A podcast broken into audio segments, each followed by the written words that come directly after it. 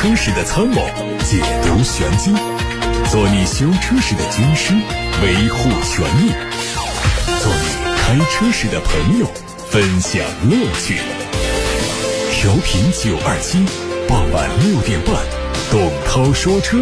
只和车友在一起。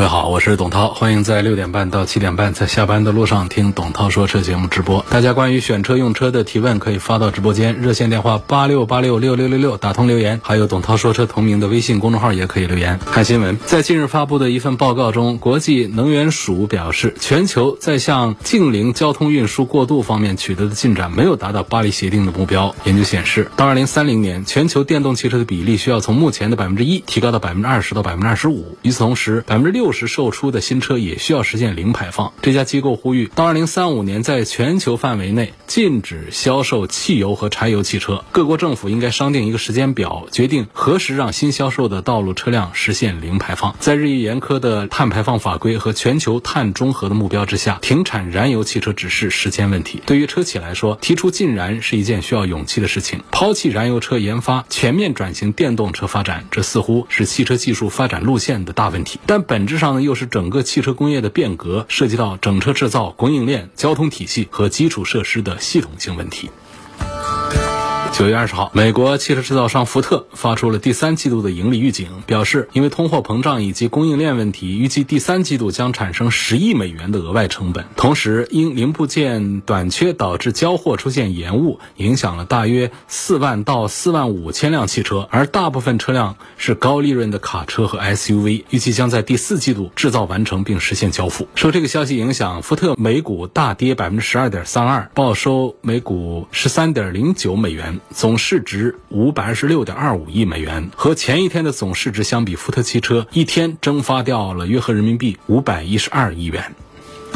我们从宝马中国的官网上看到，宝马中国近日撤销掉了进口 X 五的销售，只保留国产的 X 五。这意味着进口宝马 X 五正式退出中国市场，完成了进口转国产的完整切换。新车交强险的购买数据显示，今年四到八月份，国产宝马 X 五的销量分别是一百三十八辆、三千三百八十九辆、四千二百三十七辆、五千零六辆和八千零二十九辆，累计销售达到了两万零八百辆，而进口。宝马 X 五的同期销售量分别是一千四百三十二辆、五百六十三辆、八百二十二辆、三百二十八辆、一百八十七辆，一至八月份累计销量为一点三三万辆。从数据可以看出，国产宝马 X 五上市之后的销量基本是稳定增长，而在国产宝马 X 五增长的同时，进口 X 五的销量则呈现了下滑的状态。在这种背景之下，取消进口车的销售也是为了国产车更好的发展。全新梅赛德斯 AMG C63 正式发布了，它分成三厢轿车版和旅行版。新车基本延续了全新 C 级的设计理念，不同的是格栅内部的直瀑式装饰条和中央的奔驰大标，表明了 AMG 的身份。旅行版和三厢版相比呢，主要在 B 柱之后有区别，展现旅行车的实用性。车尾同样是沿袭了 C 级的设计，大尺寸的扩散器还有双边四出的排气管都提升了整体的性能属性。内饰也和全新一代 C 级保持一致，并且配上了全新设计的。高性能的 MG 座椅，有红色的缝线，还有碳纤维的装饰板加入。动力放弃了 V8，使用的是 2.0T 加后轴电机的混合动力系统，它的总输出功率有680匹马力，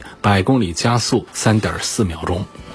广汽安方面传来消息说，安的 V Plus 新增了一款七座商务版，售价十九万六千八。另外呢，官方还针对七零智零版增加了主驾座椅的腰部支撑调节，售价还是十八万九千八。七零七座商务版的上市进一步降低了 V Plus 的购车门槛，但是配置也相应的有删减。具体来说，取消了手机蓝牙钥匙、前排无线充电、前排座椅加热通风、副驾驶座位的电动调节、主驾驶记忆、后视镜的记忆、香氛系统和空气。质量监测，在安全配置方面呢，是取消掉了后排的双侧安全气帘，另外包括2.0版本的驾驶辅助功能也都取消掉了，只配备了定速巡航。不过呢，仍然是保留了智能的 ETC，还有全景天窗。广汽传祺。影豹银河战机版上市，售价十三万六千八。这个车是基于普通版的影豹打造的，采用了星河紫渐变太空蓝的颜色，熏黑的轮毂还有镂空的尾翼都是进一步的强化运动感。内饰采用的是宇宙黑加天空蓝的双拼，双色星空天幕采用了原厂的透明双色工艺星空膜，可以在夜晚呈现双色星空顶的效果，并且可以通过语音或者是 APP 来控制它的开关和动态效果。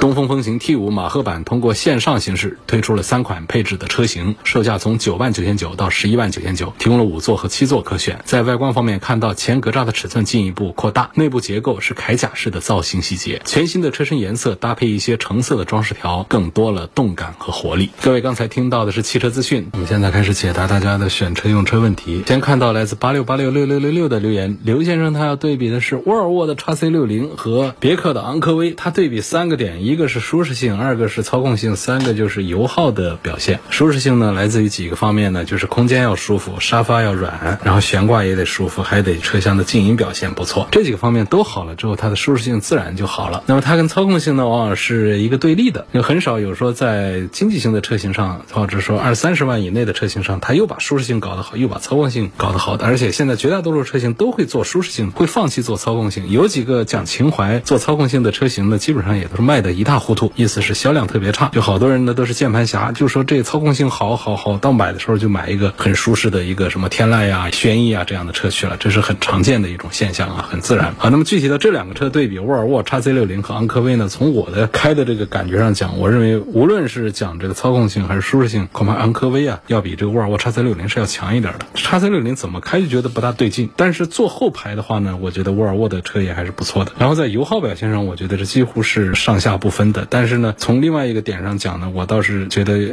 可能对于沃尔沃还得再慎重考虑一下，因为沃尔沃的发动机呢和变速箱的这个匹配的问题呢，在下一步呢会出现一些变化。如果要买呢，那就得趁早，因为沃尔沃现在一些车型上配八速的这个变速箱配的还是很不错的，有些车型后面会调整为七速的双离合来，那恐怕不算一个好消息。所以这样的话呢，首先呢，在段位上讲呢，沃尔沃 x C 六零是比昂科威的段位是要高一些的。如果说按照这个昂科威的高配来跟着叉 C 六零的低配对比的话，其实也都很难说把这两个车能够说到一块儿去。不管是在品牌上还是在什么上，包括在车型的规格这方面的话，其实差距都还是比较大的。所以说，我们拿到昂科威的高配来跟低配来做对比的话，实际上价格上也接不到一块儿。因为优惠过后的话呢，所有的昂科威的价格呢，它都是在三十万的下方的，就是最贵的优惠完了之后，价格也就才二十四五万的这个水平吧，应该是这样。但是呢，像沃尔沃尔沃的 x C 六零，就算是优惠了最便宜，恐怕你也得准备三十万的一个费用来买，所以这中间的差距本身还是比较大。我觉得综合性价比考虑的话呢，我会赞成别克的昂科威多过于沃尔沃的 x C 六零要多一些。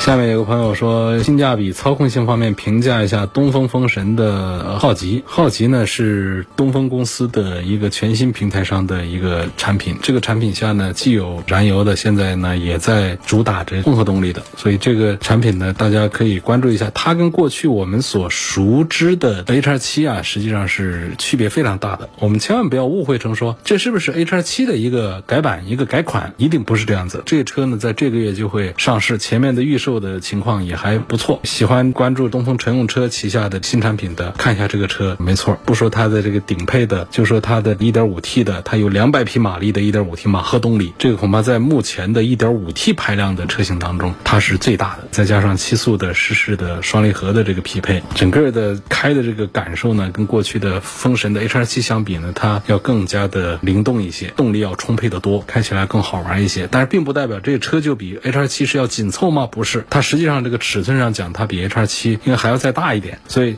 整个上车更大，但是呢，开起来的感受要更好。那么在预售的阶段呢，就说的这个价格大概在十二三万的水平。我想这个月的二十几号啊，反正这个车就会正式上市，价格应该也出入不太大。所以从这些方面讲呢，这个风神的好奇也还是值得关注。还有一位朋友说，我的车是大众的途岳的 1.4T 舒适版，已经开了一年多的时间，开了一万多公里，目前一直在八个油左右。现在降温了，是否应该用油路三效了呢？我听说现在可以利用软件升级去掉颗粒捕捉器，问是这样的？我觉得不是这样的。颗粒捕捉器呢，它实际上是一整体上的一个设计上的一个问题。就大众的在这个产品上，它一些车型的颗粒捕捉器，有一些发动机它根本就不需要上这个颗粒捕捉器的，像这个有一些 2.0T 的它是不需要的，有一些它的排放上呢，它没有达到我们的国六 B 的标准，它就要上这个颗粒捕捉器。那么又有一些颗粒捕捉器呢，安的离发动机比较近，所以排气管它很容易发热，排气管发热之后，颗粒捕捉器也都发热，然后它就可以有一个对于一些材料的一个再生。一方面呢，它在捕捉颗粒；一方面它可以再生，所以它就不会出故障。那么。有一些车型，它就设计的是比较靠排气管的尾段一些，所以如果是短途行驶的话呢，它恐怕就没有办法来把排气管的后段也把它加热，也就达不到颗粒捕捉器需要的一个再生的一个温度。所以呢，不说长途的话，就是你在室内你开的比较多一点的话，其实温度也起得来，它的再生也不受影响。就有一些车主呢，本身他上班和离家里的距离很短，车子没开几分钟他就得停，这样排气管没热起来，时间长了这颗粒捕捉器里面就堵了。你说。这堵了之后，我通过一个软件来升级，你软件怎么解决这个排气管后段的颗粒捕捉器的这个问题上去呢？我觉得从这个原理上讲，我认为是说不通的。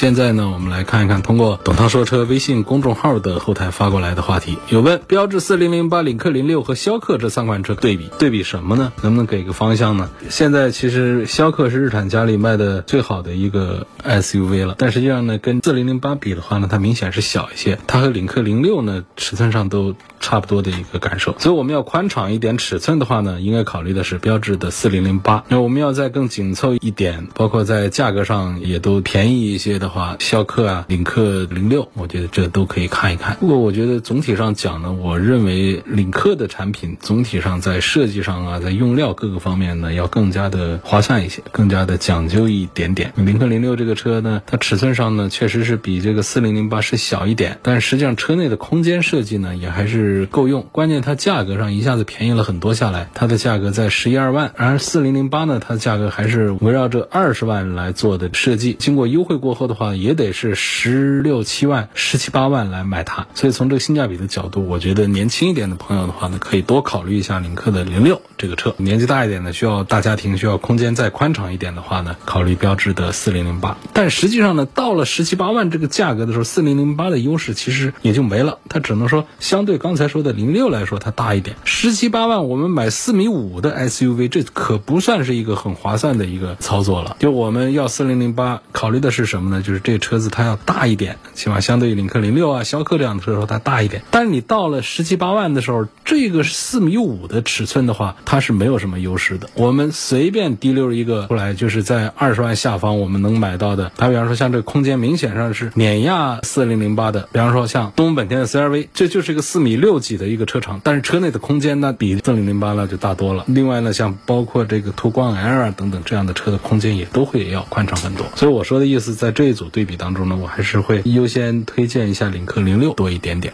现在看到有位叫小明同学的，他问我说：“涛哥，二十万以内有没有性能一点、声浪大一点的车？”这个恐怕没有。二十万以内讲点性能的车倒是能够跟你说，比方说像领克零三加，这有两百六十多匹马力的零三加呢，它可以算是性能上的一个倾向，但是它也不属于那种声浪就大到哪儿去的。大马力之后呢，它的声音会和普通的小排量的小马力的。声音有点不同，应该也不是你想要那种声量大的。什么高尔夫的 GTI 那就更不用说了，那还没有零三加有意思呢。所以二十万以内恐怕就只能考虑这样子。你听到的让你觉得很嗨的那种声浪呢？我首先说啊，噪音污染的事一定要注意啊。你炸街的这种事儿的话，交警现在是处罚的，是管的，你不能这样骚扰大家的休息啊工作。学习，因为现在连路面上按喇叭，它其实都是违反交通法规的。这种炸街的声音，它比那个喇叭的声音呢，污染还要大一些。所以，首先一点呢，就是我们不提倡这种大声浪的排气管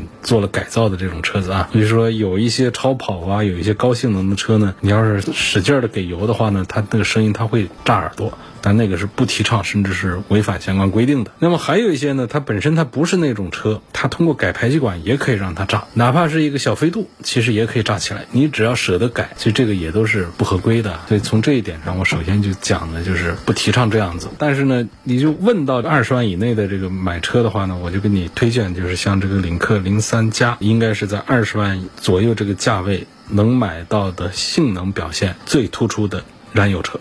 问我下个月满四年的车需不需要做年审？这个不用。我们现在从十月一号开始啊，对于非营运车，它是有一个新的政策，就是十年以内的上线检验调整为第六和第十，第八年那一次就不需要上线检测了。然后把原来那个十五年以后每半年检一次的调整为每年检一次，就是这样的一个措施。所以记得是第六这个数字，不是四年啊，是六，那是你的第一次上线检验的时间。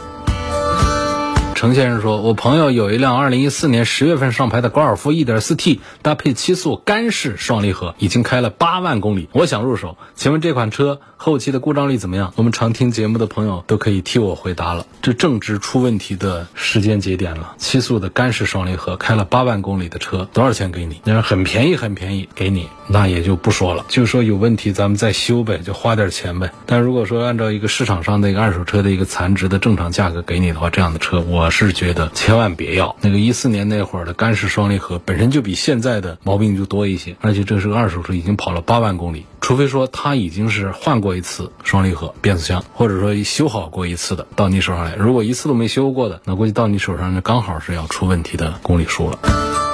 有位网友问，性价比方面对比一下领克零二和领克零六，四十岁左右的女士开，主要是用于上班代步。那我们把领克零六和领克零二给分析给说一下。领克这个年轻的品牌呢，是吉利打造的一个潮牌汽车品牌，所以呢，它的很多的品牌关键词也是深入人心，年轻啊，高端呐，潮文化。这个高端不是说豪华那个高端啊，就起码相对于吉利的过去的产品来说，它是更高端一些。它推出的好几款产品也都填补了市场的空缺，还是很不错的表现。那么在九月份呢，这个时候大家开始关注到一个全新的小型 SUV 零六，这个车子指导价十一万多到十五万多，这个价格呢跟它自家的领克零二是高度重合，两个都是差不多尺寸的、差不多价格的领克的 SUV，是不是一种错误？怎么这么高度的一个重合呢？两款车型是不是同质化？搬起石头砸自己的脚？其实不是，因为领克零六和领克克零二。二呢，它是基于两个完全不同的平台打造的。这个领克零六是最新的产品，它是基于吉利最新的小型车平台架构打造的。车子是分小型车、中型车、大型车，它是属于 BMA 小型车平台。领克零二呢，那用的是和沃尔沃合作研发的 CMA 平台打造的，这是有区别的。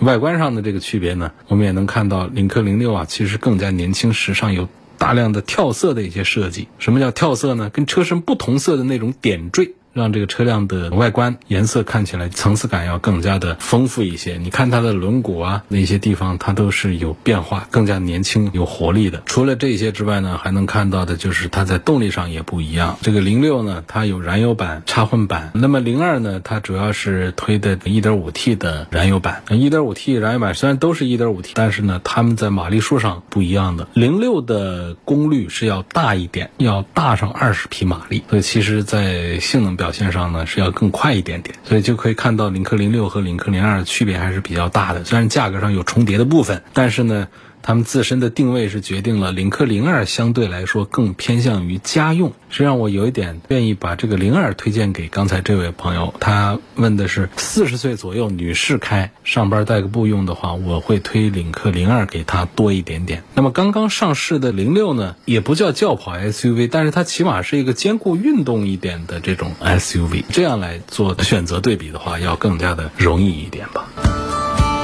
有位网友问：九二七烧机油治理的费用大概是多少？我要很遗憾的讲，就是我们那个周期性的推的这个活动现在已经结束了，已经没有做这个活动了。原来做的时候那个费用的话，小几千块钱吧。他说，标致四零八烧机油特别严重，一壶机油三千公里就。快没了，四 S 店修呢得一两万，店员都说不划算，车都值不了几万块钱。那确实是，你要花一两万来大修这个烧机油的话，那还真不如说给加一加机油，添加一下算了。问题你这烧的比别人要狠一些啊，三千公里就快烧没了，这就属于是重度烧机油，这就得处理了，得治了。你说一个保养周期。明显的有机油的消耗，但是还没有到我们机油尺的下止线，还可以用车。那这种我们记得中间添加一下，那就没有问题。但是你三千公里都快没的话，那这就是属于比较严重的烧机油。当然，这个烧机油的治理的话呢，市面上也还有其他的一些地方也都是做的，就是免大拆大修的那种，通过一些化学用品。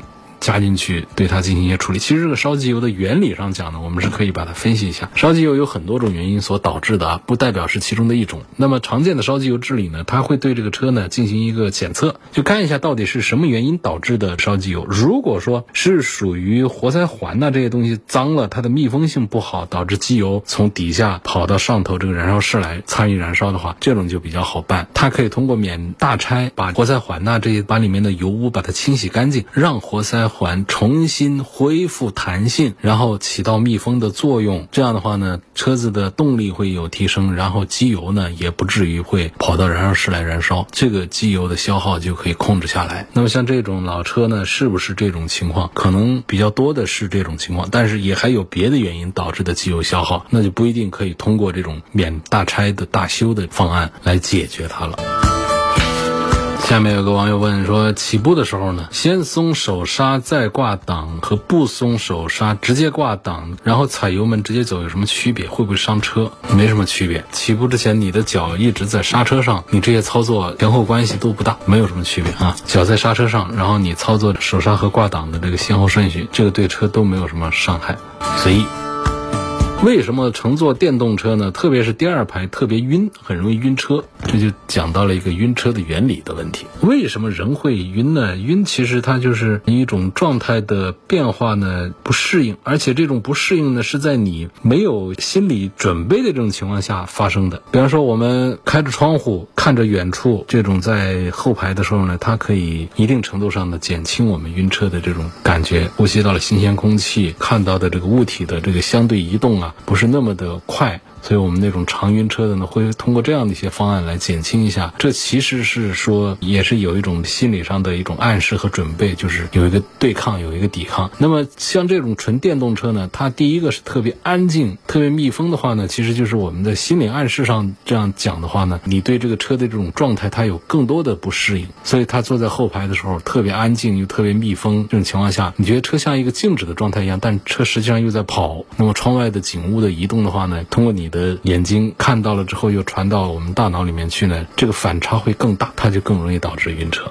还有朋友问，每天上下班呢，来回六十公里左右，想买一辆纯电动的车，希望能够从续航里程啊、舒适性啊各方面来对比一下比亚迪的宋和元这两个车，问应该选他们的哪一个配置会比较好？选宋的话呢，是否应该选择 DMI？DMI 呢是比亚迪家对它的混合动力的一个称呼。我觉得如果你的预算上是那个的话呢，这宋 DMI 比这个元呢，那还是要强一点。就是首先。先讲的车子是要大一些嘛，然后 DMI 呢又是比亚迪家的现在最重要的插电混合动力这一套东西，尤其是它的宋 Plus 一百一十公里的这个 DMI，其实十六七万的价格，我觉得倒是挺值得买的。那原卖的也挺好，它主要是做纯电动的，纯电动呢，它的续航呢，对于它这个十四五万的车来说呢，就是四五百公里的这个续航呢，属于一个正常表现。那尺寸也都小一些，我觉得在这个两个车当中，根据你这情况，就是每天上下班六十公里左右的话呢，这个公里数确实还是比较大的。这种情况下，我推荐呢买这个元吧，买这个纯电动的吧。纯电动呢，它肯定在续航上呢，跟插混的比呢，它是要弱一些，是要差一些。但是价格上也便宜了几万块钱下来。当然，在舒适性上也没有办法来跟多几万块钱的宋 Plus 来做对比。我们从这个性价比的表现上讲的话呢，那还是便宜一点的。每天的公里数这么大，买便宜一点的，反正是花更少的钱在用车嘛。今天就说到这儿，感谢各位收听和参与。董涛说车每天晚上六点半到七点半直播，错过收听的，欢迎通过董涛说车全媒体平台找到往期节目的重播音频。各位也可以加一下董涛说车的微信号，全拼董涛九二七。